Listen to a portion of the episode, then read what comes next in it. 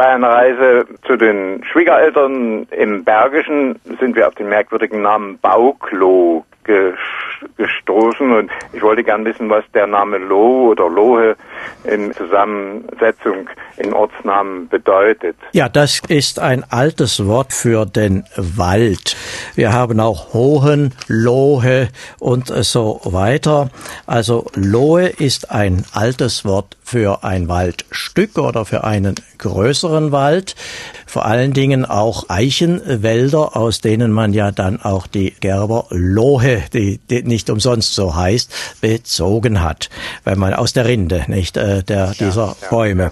Also es ist das Gehölz äh, der Wald und kommt in Hunderten und Tausenden von Namen vor.